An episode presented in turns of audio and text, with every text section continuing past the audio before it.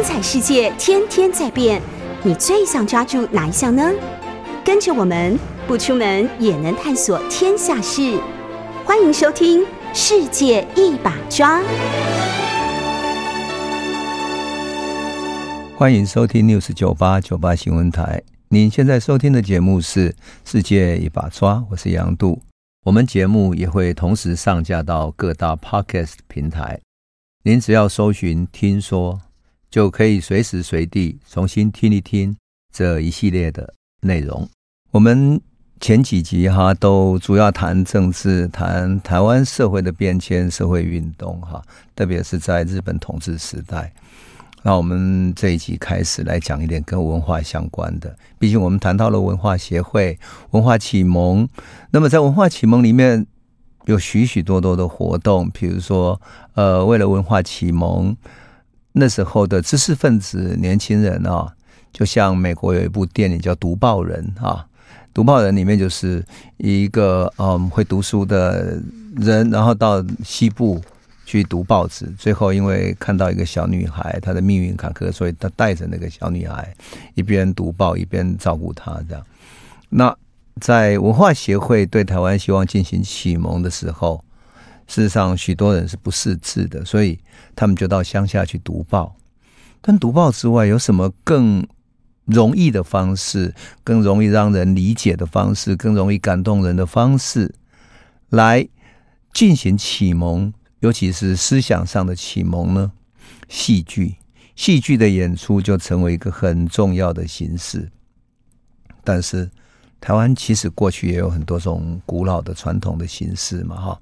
那那样的传统形式，其实在戏曲里面一直有一个呃源远流长的传统哈，那个历史很长远。比如说古代的时候，其实早就有这种所谓现代性的话剧的形式。那么我们现在就会来讲日据时期的话剧是什么演进进来的？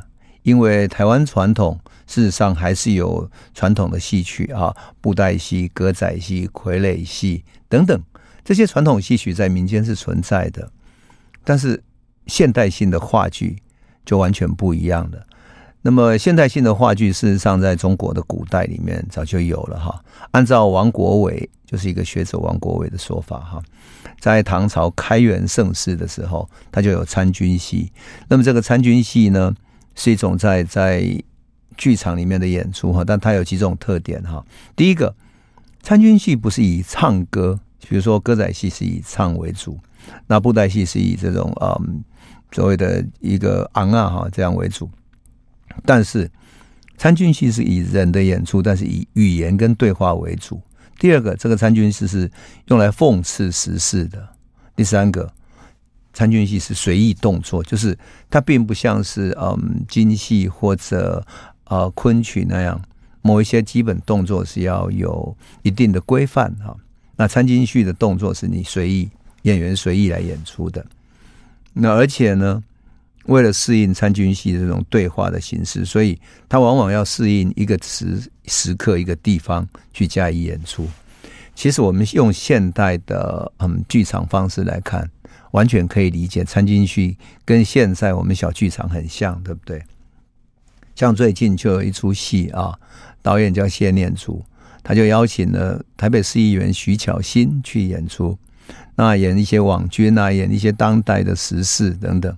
然后用来讽刺时事，其实就跟参军戏现在的特性很像，他动作也是随意的，并没有一定要怎么演，怎么去去摆这些各各式各样的舞台动作，那适应一时一地，甚至于把时事拿来演出哈，这个就是很很像现代话剧的形式的哈。当然，他的语言动作啦等等的哈，还是会采用分场分幕，很现代性的一种编剧手法。那但是他的化妆啦、服装啦、装置等等，大概都会是跟当时的时事比较相关哈。所以，我们说王国维所定义的唐唐唐朝的参军戏，其实很像现代的话剧。可是台湾毕竟没有这样的参军戏，没有这样的话剧传统。所以，事实上，按照吕树上，就是一个学者李树上哈，他在台湾电影戏剧史里面他就说过哈。真正有新剧，就是新派的话剧到台湾来演出，应该始于哪一年呢？一九一一年，就是民国开始的前一年。当时是受到日本明治维新时期政治剧。日本明治维新之后有一个政治剧，在日本叫做什么呢？日本的名称叫做新演剧，新的演出剧本哈，叫新演剧哈。后来他们当然也被称为新派的剧哈，新派剧。那么新演剧的公演是在明治二十一年的时候，在大阪大阪市开始的。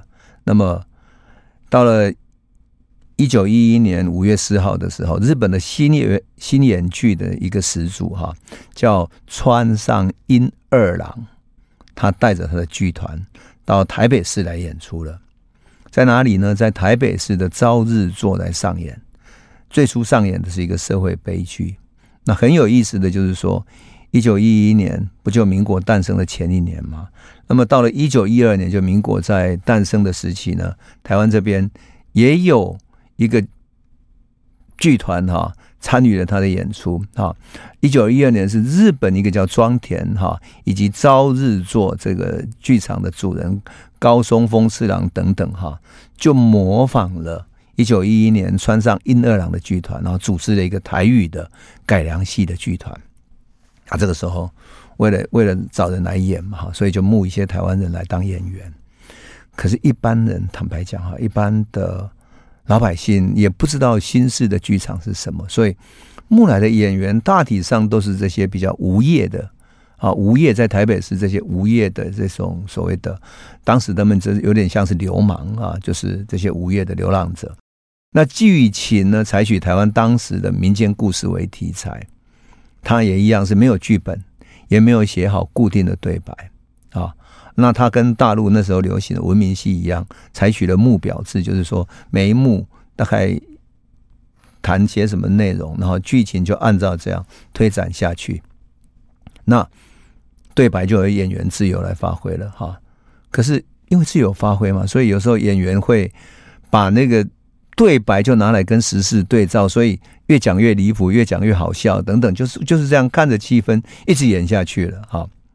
那有趣的是，当时啊，一九一二年他演出的剧本啊，我后来看这个资料很有趣，你知道吗？他演出什么？有一个叫《可怜的壮丁》哈，就是讲台湾的壮丁哈，在殖民地统治下很可怜哈。还有一个叫《红里魔》，红里魔的俗语，他那个闽南话叫“灰甲洞”啊。火车洞哈，回家洞啊哈，还有演廖天丁，还有演什么呢？巨贼简大师，古刹哈，古刹干大塞啦，啊，还有一个酒仙贵台湾，还有浩柱好修啊。那当然，这些剧目看起来哈，并不符合日本殖民统治的想法，因为像廖天丁就是义贼，然后去跟日本的警察对抗等等。他这样的一个义贼是比较符合民间的期待，但是对于政府的统治者来讲，他是一个反抗者啊，是一个一个劫富济贫的反抗者。所以，像简大师也是反抗日本的。他虽然叫他巨贼古灿嘛哈，巨大的贼哈，大灿的丢了哈，但是对日本来讲一样啊。那周成过台湾更不用讲，他是讲过去台湾人的祖先从大陆怎么移民到台湾的。那这个。这些剧情，日本的政府能够通过吗？我也觉得很有意思哈。但是不管怎么样，那个时代确实是在台湾演出过，而且呢，它的舞台装置呢只有很简单的屏风式，然后当做布景几个屏风哈。而它的伴奏乐器呢更有意思，它采取日本歌舞伎里面常常使用的那种三弦乐器。也就是他是受到日本新舞台的影响，然后就采取了新舞台的相对的乐器，所以那种影响是明显可见的哈，明显可见的。当然，这种演出形式其实是一种话剧的形式。那对台湾来讲，那时候是刚刚开始，一九一二年才刚开始。但是这些题材毕竟哈是旧的题材，也就是有一些地方呢是民间的传说。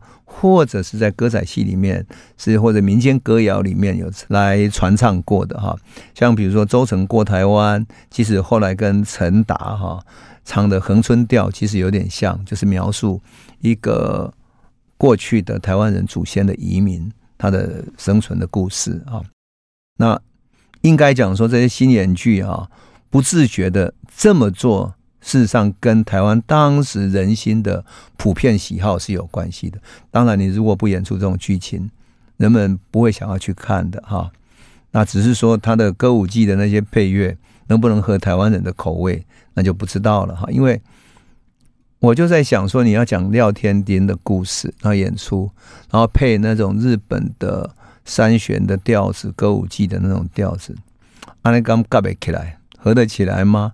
听起来就觉得怪怪的哈，怪怪的。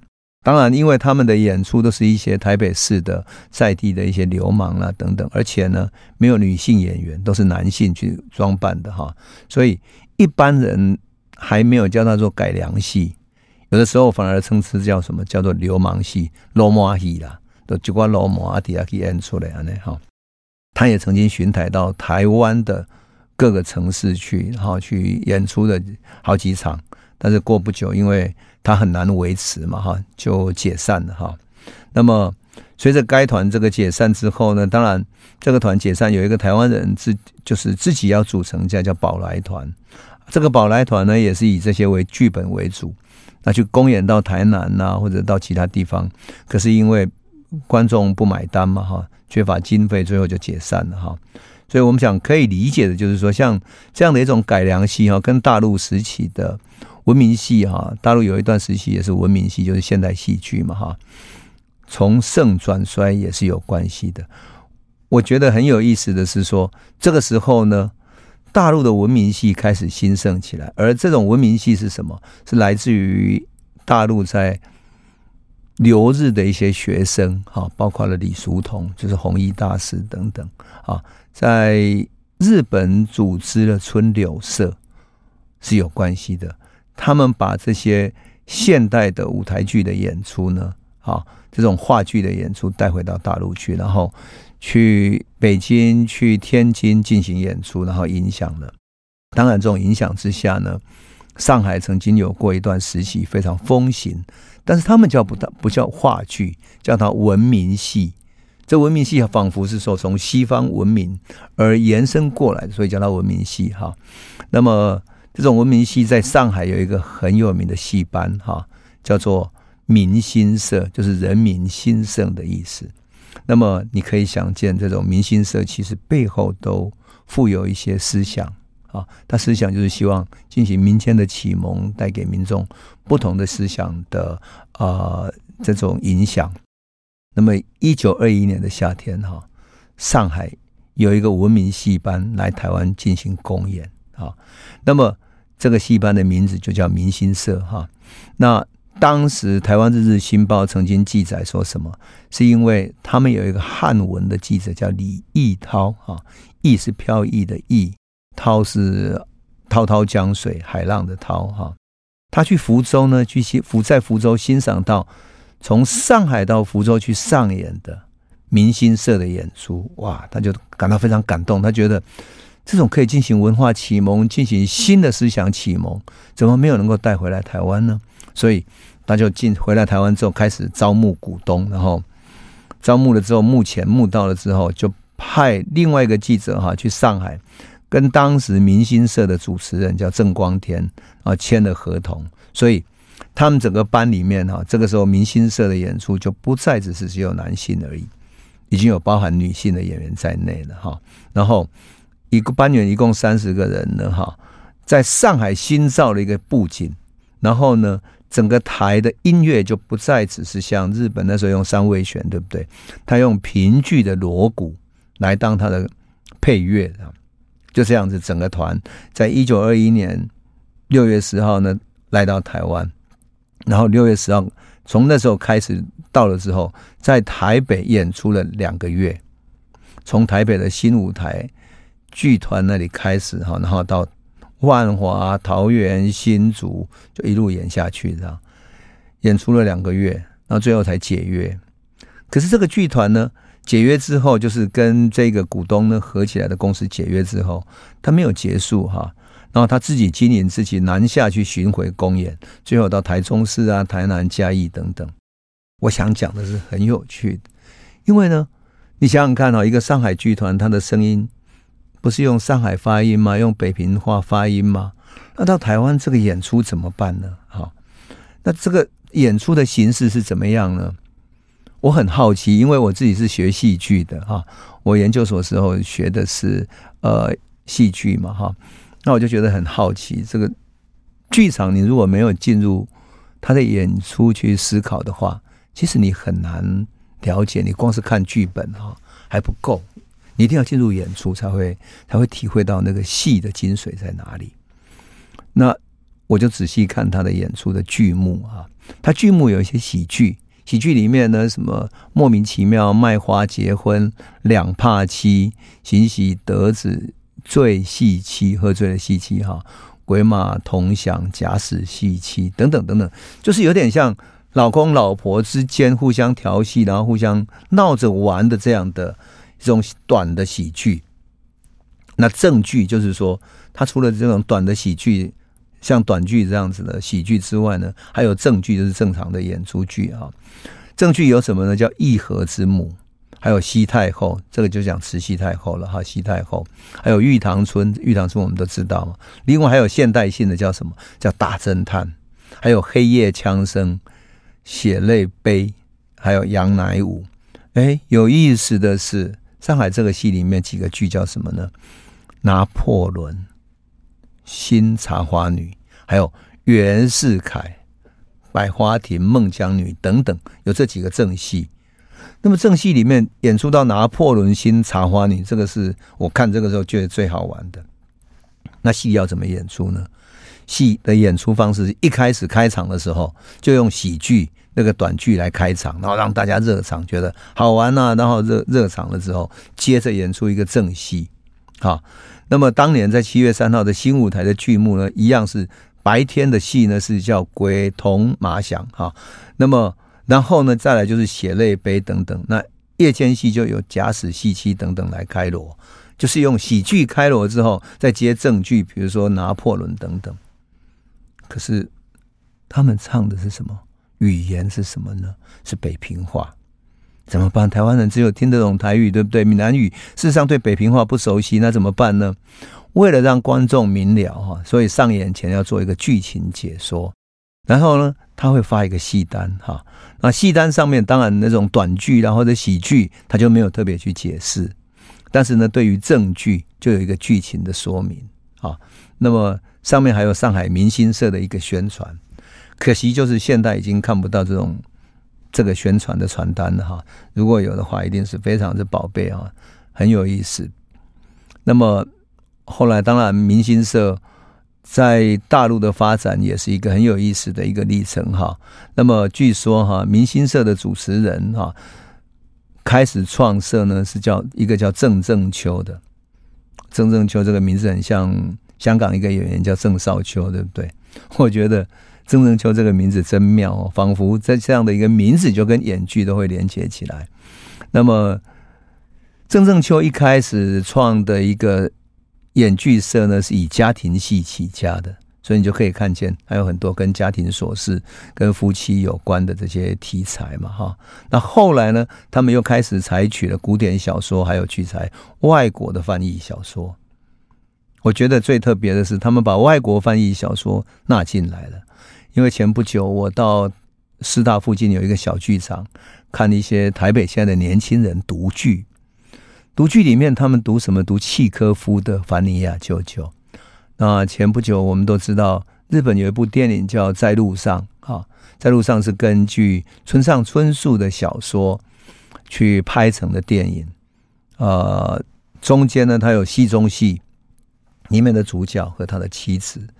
就在演出《凡尼亚舅舅》，而《凡尼亚舅舅》里面的对白题材，仿佛又能够印证回来他们当时的就是现实中的处境，啊，用凡尼亚舅舅来对应这样的一种现实的处境，所以好像有点像戏中戏的那样一种味道，哈。那当然，我想说的是说，你看到现代我们的小剧场的年轻朋友。也会把过去的呃十九世纪契诃夫的剧本拿来演出，那更何况二十世纪初的时候，上海的明星社就把一些外国翻译小说当成他们演剧的题材，这个也是很妙的哈。当然，最主要的是最创新的是什么？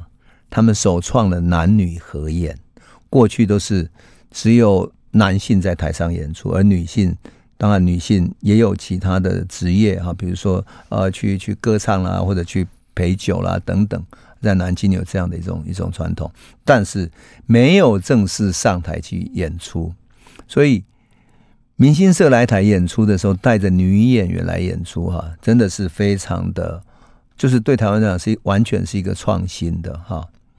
那当然，他用男女合演就变成了一个非常。震撼的素材。不过，事实上，这种剧社的创新啊，在任何一个社会啊，除非是它慢慢的变成了一种当地的在地文化，而且可以常年的演出，否则的话，毕竟你要养一个剧场很不容易。那你要训练到一个演员成熟起来，也非常不容易。那事实上，明星社在上海存在了一段时间之后，终究没有能够维持下去。那整个剧团的成员不断在流动。他的女演员后来也有呃去嫁人的，然后的有沦落妓女的。那他的剧场有一个主持人叫苏石痴哈，姓苏，然后石头的石，呃，痴呆的痴哈，就是他对于戏剧非常痴情的苏石痴，他也没有能够坚持下去，所以到最后他去哪里呢？很有意思，他到法租界去当巡捕房的包探，就是包打听哈。当他的探子，最后就这样在上海这样结束的。所以，明星社其实它也有一段这种呃不断改变的一个历程。总之呢，文明戏曾经到台湾来演出哈。那在演出的过程中，语言难以沟通，所以面对着这种沟通的困难。但是，他帮台湾带进来一种新的演出形式。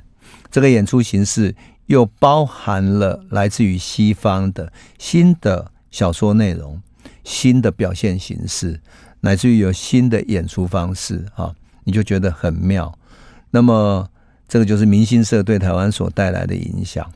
那至于影响之后，台湾的戏曲会有什么新的演变呢？我们先休息一下，回头再来为你说。欢迎回到九八新闻台《世界一把抓》，我是杨渡。我刚刚讲到我们的话剧哈，怎么传入台湾哈？那当时又叫文明戏，又叫新剧，又叫新派戏等等许多名词，因为毕竟话剧，我们讲说现代的话剧啊，或者说歌舞剧等等这种新式的表现方法哈，在一百多年前，事实上人们还没有能够帮它定义，也没有定型下来哈。我们讲到了一九二二年、一九二一年、二二年的时候，上海的明星社来台湾演出，那么演出之后就走了嘛，可是。哎，他留下了一个种子，什么种子呢？一九二三年，说真的，一九二三年距离今年刚好是一百年。一百年前有一个台南人的一个望族啊，他叫吴鸿和，鸿是江鸟鸿，河流的河，吴鸿和。他呢在明星社演出的途中担任了解说员，因为我们讲过嘛，明星社用北京话讲，然后所以他要用台语来做解说。哇，他就开始对戏剧感到兴趣了。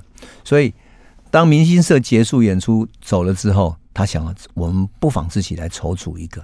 那这个全部用台语来训练的，一定非常好玩啊！那也会大受欢迎。所以，他就筹组了一个文明系的剧团，叫什么呢？台南黎明新剧团。有意思吧？一百年前。台南就有一个黎明新剧团，新的话剧团了，想来也是真的很棒哈。那他就预计要什么呢？募二十股的资金，每一股一百元。当时每一股一百元，募起来就两千元。你要知道这是不少的钱。当时一个小学老师才二十几块钱的薪水一个月啊，月薪。那你知道这等于是一个二十个月的薪水，要当一个公司，然后募集演员来演出。好。他在台南当地终于募集到一批演员了，然后吴空和自己呢很好玩，他自己当解说员嘛，对于剧本啊怎么让观众感到兴趣，他好像有点心得了，所以他就自己改编剧本，改编什么呢？骷髅党，有点像侦探剧的那种骷髅党哈，讲黑社会骷髅党的。另外一个呢，蝴蝶党啊，这个也是有点像侦探片的哈。另外呢，改编的什么最有趣的是《新茶花女》，还有呢，张文祥刺马。张文祥刺马，当然后来就改编成为啊、呃、很多的电影的题材嘛哈。那《投名状》也就是以这个为主体的来来改编的电影嘛，这是最有名的嘛哈。结果他把人筹集了之后，大概排演半年了，半年演出的这种整个的这种训练啊等等都差不多了，就从新营开始去演出，然后经过哪里呢？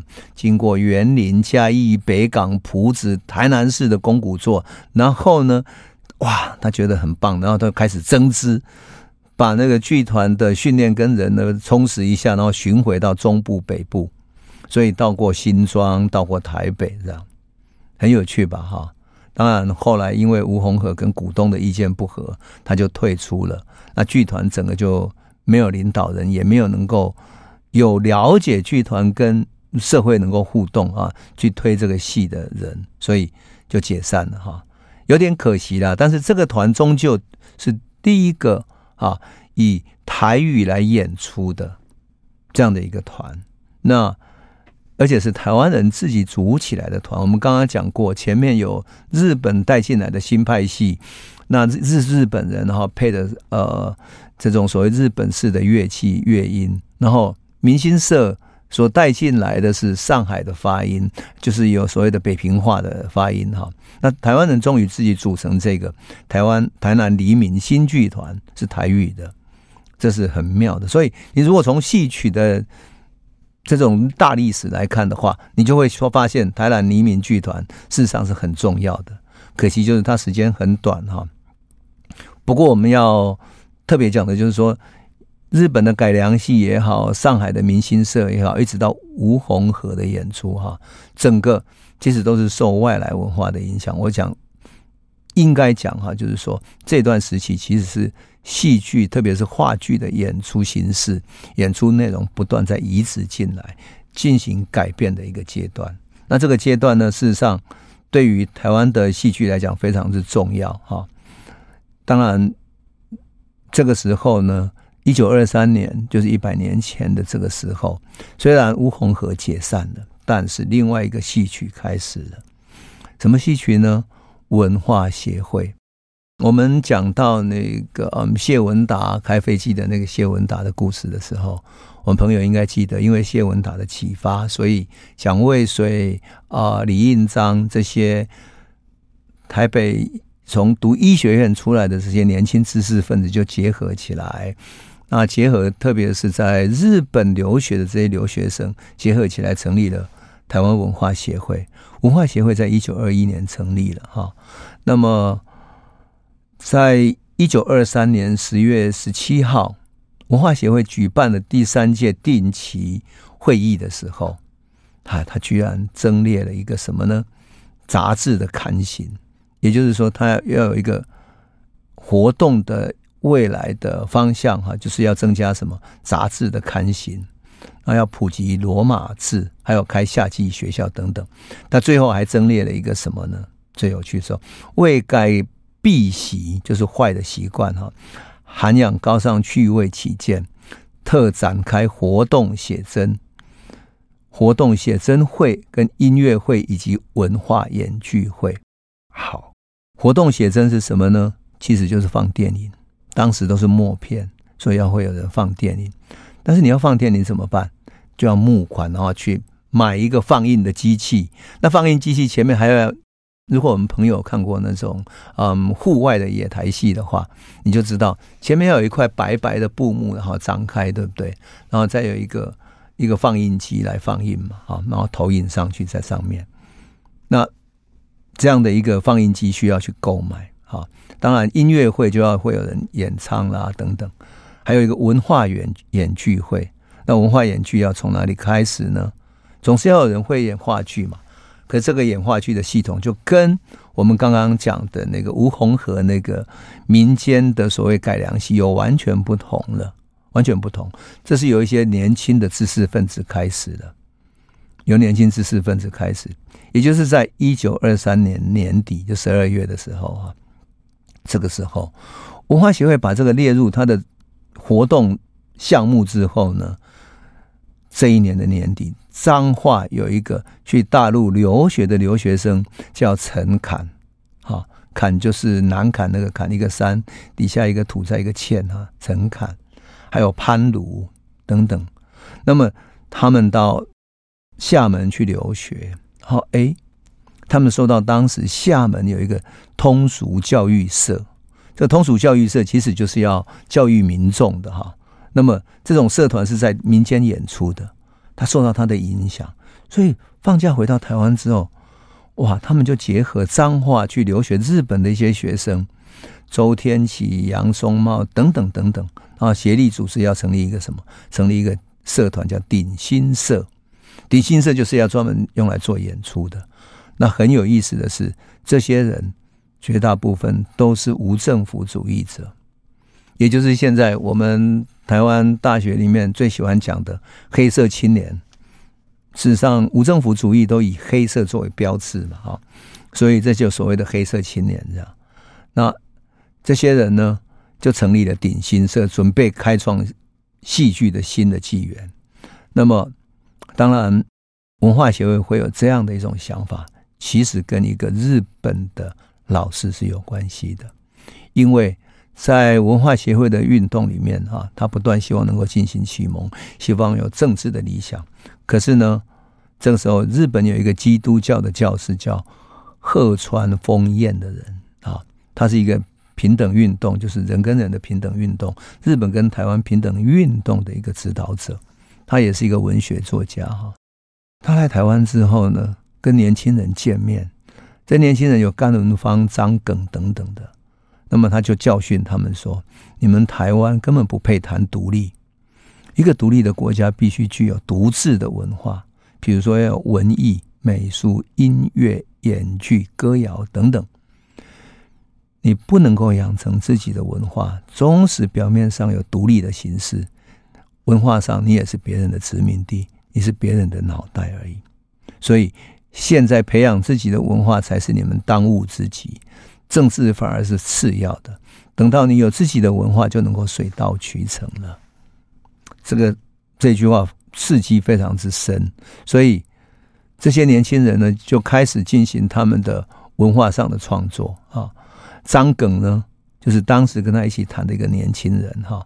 后来就编写台湾的第一个剧本《屈原》，后来这个剧本刊登在台湾《民报》上面，所以你就说哈，这样的一个思想的启蒙，包括文化协会跟戏剧又有关系的。那么，文化协会所希望能够通过戏剧所做到的，就是思想的启蒙。而这个时候，文化协会又结合了这些留学生回来的年轻人，整个思想就改变了，很有趣吧？哈。所以说哈，我们讲现代话剧的起源有两条脉络，一条是从无名戏而延伸进行的现代性的话剧，然后慢慢从从北平的官话演变成为台语的自己的剧团，而文化剧这边呢，是从文化协会这边找年轻知识分子来共同构成为剧团，然后进行他们的演出，这是两条脉络。可是。他们希望能够改变人心的目的是一样的。好，那我们先休息一下，回头再来说。欢迎回到九八新闻台《世界一把抓》，我是杨度。我们节目也会同时上架到各大 Podcast 平台，您只要搜寻“听说”，就可以随时随地重新听一听这一系列的内容。我们讲到了文化协会把戏剧。作为思想启蒙、文化启蒙非常重要的一个工具，一个启蒙的一个呃开端哈。那我们上次也讲过，对不对？我想我们朋友应该不会忘记，我上一集讲到过“盗活者”，就是我们到东京或者到海外去留学的年轻人，事实上从国外学到新的知识，再把它带回来，仿佛是把火种从海外。到了之后，到活者，然后把知识带进来台湾。事实上，那时候到日本去的年轻学生也是戏剧的盗火者。我们都知道五四运动发生在一九一九年啊，也就是在一九一九年这一年，东京的台湾留学生他们就组织了一个演剧团。这个演剧团当然比后来的啊明星社啊等等到台湾来演出都要早一些。那么他们受到日本的影响，这是无可置疑的。当然也受到大陆一些剧团的影响啊。那这个演剧团呢，他们到中华青年会馆去义演，他们的演出是有哪些剧目呢？有尾崎红叶的小说《金色夜叉》，这当时是非常风行的一部小说。即使到了一九六十年代、七十年代的台湾，《金色夜叉》也是风行一时哈。另外一个叫《盗瓜贼》，就是去偷瓜的一个贼，那主要讲穷人的生命怎么去去挣扎生存下来的啊。那很有意思的是什么呢？这个剧团里面演出者都是后来非常有名的文化上非常有名的人，有谁呢？张慕年、张方舟、吴三连，没有错，就是《智利晚报》的那一位吴三连先生，吴三连文学奖、吴三连文化奖的吴三连先生。当年他也是一个年轻的演员哦，还有一个叫黄州，还有一个张深切，张深切也是一个无政府主义者。那么后来呢，他成为剧场的作家，而且呢，呃，参与了电影的制作等等的，很有意思。那张深切在他的书里面回忆录里面曾经记载说，他跟大陆的留学生也有很多的交往。他描述一个这个参与他们剧团的一个叫张木年哈。很有意思，他说张慕年是一个多才多艺的人哈，他一手剑术打得非常的漂亮，而且很会雄辩，说话直截了当，对演剧很有兴趣，所以呢，张深切就跟他学习怎么去演出的方法，跟他合作啊，编了几出独幕剧，独幕剧到中华青年会馆去表演之后啊，参加的虽然有一些不少，有一些朋友哈，那么记得有吴三连、黄周等等哈这些人。可是呢，这些年轻人里面没有所谓的导演，哈。那么会馆里面还有几个，就中华青年会馆里面有几个干部，跟他们一起演出，甚至于帮忙他们的化妆跟演出的是谁呢？好，讲出来大家会吓一跳，因为这些人都是后来在中国大陆戏剧上非常著名的大师，叫做田汉、欧阳予倩，还有马伯元等等。那在演《金色夜叉》的时候，啊，张慕年是演《金色夜叉》里面的男子叫冠一啊。那张方舟呢，他演一个女性叫玉宫。那张慕年的演技很优秀，可是呢，张方舟因为体格比较肥胖，姿态他演女的啊，姿态又不婀娜，所以又发不出女人的声音，演起来就有点滑稽这样。所以大家一边看一边笑。那。当然，张生切自己演独幕短剧嘛，就饰演那个盗瓜贼，然后吴三连要饰演农夫等等这样。可这个回顾起来，后来张生切就觉得说很有趣，是说这就文化剧刚刚开始时候的这种经验哈。而且呢，他跟大陆的这些合作在一起的啊，那因此他认为说文化协会跟这些留学生跟戏剧乃至于文化剧其实都是连结在一起的，也就是。这些留日的留学生在日本所学习到的文化剧，是后来影响到他在台湾的演出哈。当然，我要特别讲一下，因为这个地方呢，田汉也好，乃至于呃张深切、吴三连在日本所碰到的这些人哈，事实上他们所连接起来的是跟大陆的春柳社是有连接在一起的，因为事实上春柳社是。大陆的留学生就是到日本去的留学生所组织起来的。那我来先帮大家介绍一下这个春柳社。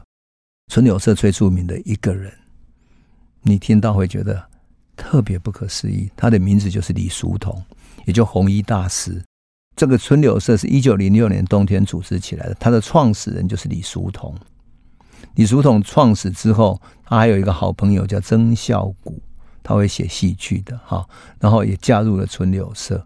后来加入的人还有谁呢？欧阳予倩、吴我尊、黄楠楠等等的这些人，你可以想见哈，在二十世纪初期，特别是一九零六年啊，辛亥革命都还没有开始之前，这些组织春柳社的人怀抱着多大的一种希望？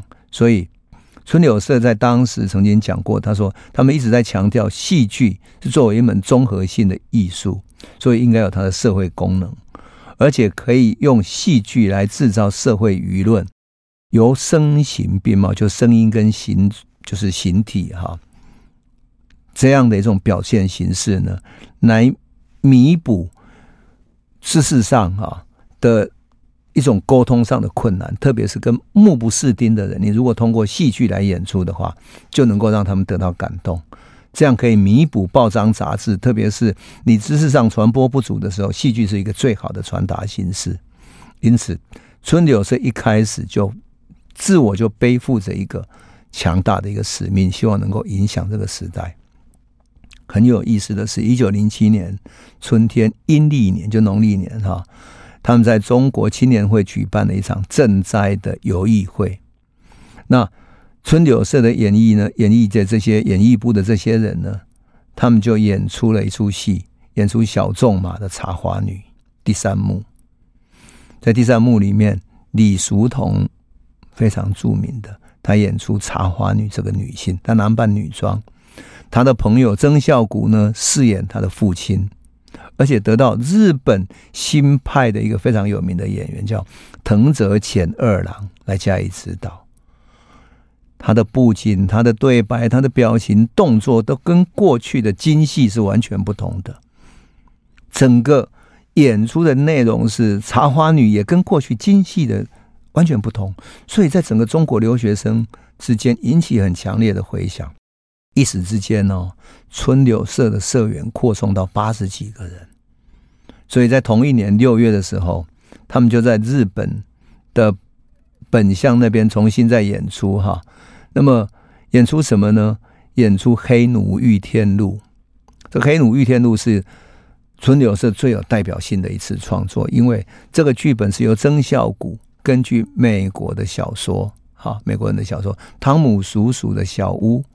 然后根据什么林玉跟魏毅他的翻译本，但是要《黑奴玉天路》来改编的，就这样子经过创造、经过加工之后，他要表现什么？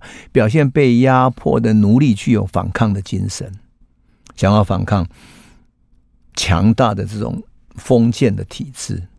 我们都要知道，那时候可是辛亥革命还没有成功，所以在清朝的体制之下，这完全是一种反抗的活动。这样的一种影响之下的这种思想的影响，当然，慢慢的就这些人都回到中国去的时候，他就把戏曲新的戏曲给带回去了。李叔同回去大陆之后，先到学校教书，那么后来当然出家，成为一个啊著名的弘一大师哈，成为一个佛教的一个大师哈。可是他的思想。他对于美学、对于艺术的影响啊，在学校里面还是引起很大的轰动。所以春柳社以及它里面所有的这些参与者，包括欧阳予倩、田汉、李叔同等等，后来都成为中国戏曲上非常著名的人。而这些著名的人在东京留学时期，跟台湾的留学生是有交汇的，有交汇的。当然，后来有人就说，春柳社可以分为几个时期。一个时期是早期的哈，演《黑奴遇天路》的时候哈，可以看作是中国整个中国哈，是现代第一个创作的话剧剧本。毕竟它是用现代话剧的形式被写下来、被演出的。当然，辛亥革命以后，这些春柳社的社员陆陆续续回去，然后。